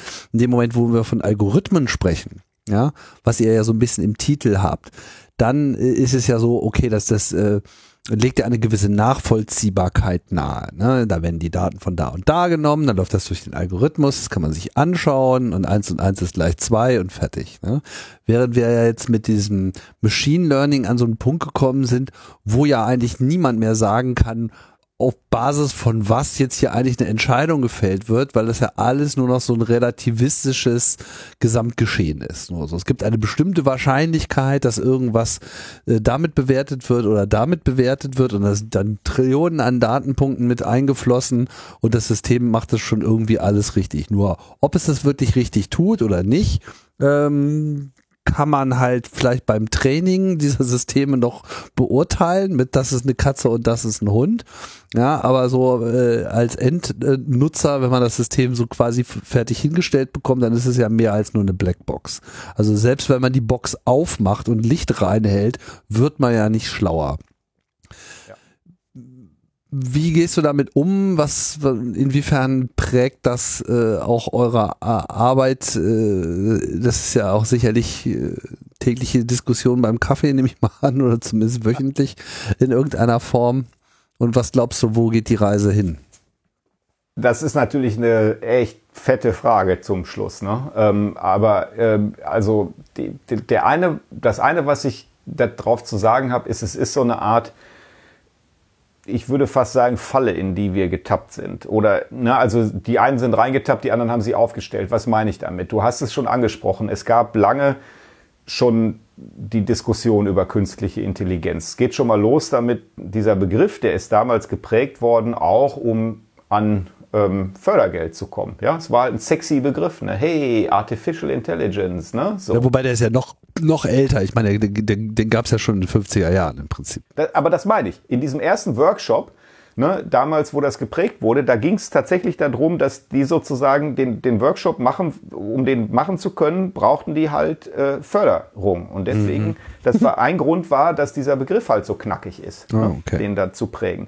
Und, ähm, und das zieht sich so ein bisschen durch, weil wir haben natürlich dann so eine Vermenschlichung auch, die auch von vielen Seiten kritisiert wird, von uns auch, weil ähm, diese vermeintliche Intelligenz der Maschine hat halt mit menschlicher Intelligenz echt eigentlich nichts zu tun. Ne? Ähm, aber klar, wir brauchen immer auch solche Metaphern und Analogien und ne, um uns eine Vorstellung zu machen. Das Problem ist dann aber, dass diese Vorstellungen mitunter einfach auch falsch sind und dann so eine, auf so eine falsche Fährte führen. Und das ist meiner Ansicht nach bei dieser ganzen KI-Diskussion passiert. Weil ähm, nachdem dieser sogenannte KI-Winter dann vorbei war, als so vieles schiefgegangen ist und äh, Leute dann auch äh, massiv darunter gelitten haben, weil die einen halt große Versprechungen gemacht haben, die nicht eingehalten werden konnten und die anderen, die vielleicht etwas klüger auch unterwegs waren, ihre Forschungsförderung dadurch verloren haben. Irgendwann kam dann dieser Wendepunkt und dann ging auf einmal doch wieder ganz viel. Ne? Und dann hab, haben sowohl WissenschaftlerInnen als auch ähm, die äh, kommerziellen Anbieter halt einen riesen Wind gemacht und haben wieder angefangen mit diesen Heilsversprechungen. Ne? So, also ähm, KI kann alles, ne? magische äh, Technologie und wir können jedes Problem damit lösen. Das hat wiederum dazu geführt, dass Leute auch gesagt haben, ja, da sind aber auch massive Risiken damit verbunden, ja, und was ja auch stimmt. Ne? Mhm. Also und auf der einen Seite, es ist ja auch, es sind ja auch tolle Sachen, die da entwickelt werden. Du hast das Beispiel gegeben von Übersetzung und so. Ne? Da ist man einfach irgendwann an Grenzen gekommen ohne Machine Learning und und die sind dann überwunden worden dadurch. Und das ist ja auch geil, ja. So und dann ähm, haben die anderen aber eben diese Risiken äh, beschrieben. Und das ist auch äh, häufig absolut gerechtfertigt. Und dann kommt halt irgendwann die Politik auf den Plan und sieht also, oh, da muss irgendwie was gemacht werden. Ne? Und dann gibt es einen Streit darüber. Also wir haben Algorithm Watch gegründet, als es noch einen, eigentlich einen relativ großen Streit darüber gab, sollte man jetzt versuchen, KI zu regulieren, also ein, was eigentlich nur ein Forschungsfeld beschreibt und gar kein so richtig gut umreißbarer Begriff ist, oder sollte man nicht in verschiedenen Sektoren schauen, was sind die Auswirkungen vom Einsatz solcher Systeme, wie etwa beim automatisierten Fahren, wie in der Gesundheitsvorsorge, in der Diagnostik ähm, und so weiter, sollte man nicht lieber darauf gucken und, und sich nicht so sehr an diesem KI-Begriff festhalten, ja? Und dann ist äh, Ursula von der Leyen gekommen, ist EU-Kommissarin geworden, musste also Handlungsfähigkeit beweisen und hat sich hingestellt und hat gesagt, innerhalb der ersten 100 Tage meiner Regierungszeit werde ich, äh, meiner Amtszeit äh, werde ich Regulierungsvorschläge für künstliche Intelligenz vorlegen.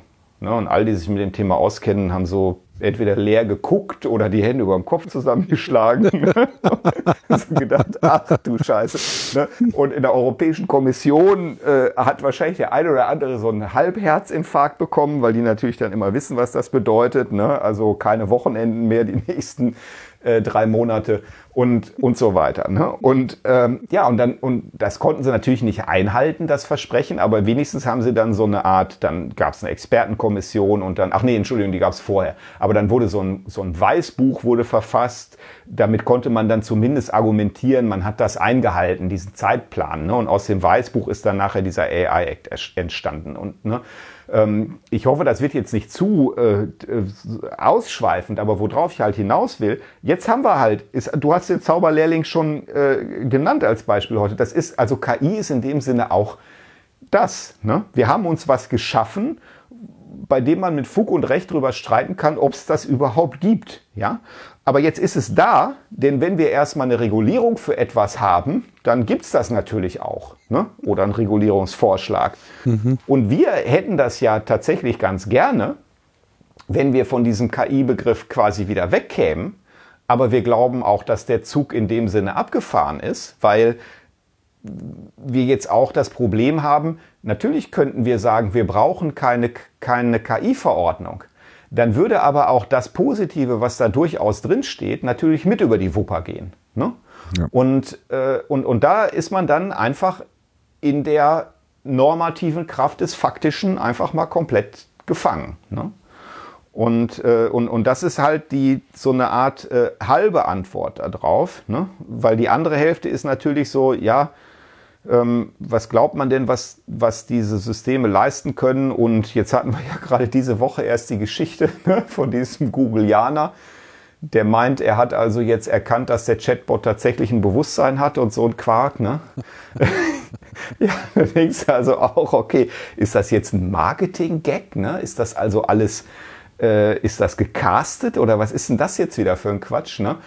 Aber warten gut. wir erstmal, wenn äh, Tesla richtig loslegt. Ich meine, ist, die sind ja da auch in dem äh, Zauberlehrlings-Business auch ganz munter äh, mhm. unterwegs und haben jetzt ihren nächsten AI-Day äh, angekündigt und kommen ja jetzt schon mit humanoiden Robotern. Aber ich ja. glaube, ihr habt das begrifflich schon ganz gut eingefangen, weil ich meine, am Ende ist es wahrscheinlich auch irgendwo egal. Ja, KI ist Wischiwaschi-Begriff, er wird es wahrscheinlich immer bleiben und in gewisser Hinsicht ist es auch ganz gut, weil es dann äh, in gewisser Hinsicht auch die Zukunft von der wir noch nicht genau wissen, äh, was sie dann noch alles mit dazu stellt aufs Regal, schon mit abdeckt. Und mhm. letztlich ist wahrscheinlich dieser ADM-Begriff, diese automatisierte Entscheidungsfindung, auch das Relevante auf der Arbeitsebene. Weil das ist ja eigentlich das, was uns wirklich besorgt. Ne? Also wenn Verantwortung übernommen wird oder Verantwortung abgegeben wird, noch schlimmer, mhm. an äh, Systeme irgendeiner Bauart, ja,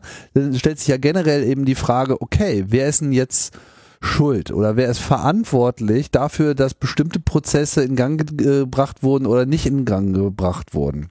Wir haben ja jetzt schon genug Streit, wenn irgendwie der Notfalltag zur Katastrophe ist und keine Sirene mehr heult und irgendwie die Handys äh, keine Informationen ausspucken und alle zeigen gegenseitig. Mhm. Aber wir erleben ja in zunehmendem Maße, dass eben so, ja, das war ja ein Fehler in der Software. So, aha, mh, und wer hat die gemacht und wer, wer steht da sozusagen für? Also ich denke, das sind so die, die Dinge, die sich wahrscheinlich auch in der nächsten Zeit noch äh, klären müssen, während eben diese reine informatische Begriffswelt, die, die, die läuft äh, davon. Und wir sehen das ja auch mit Blockchain, mit wie viel Bullshit-Bingo äh, da äh, gearbeitet oh ja. wird.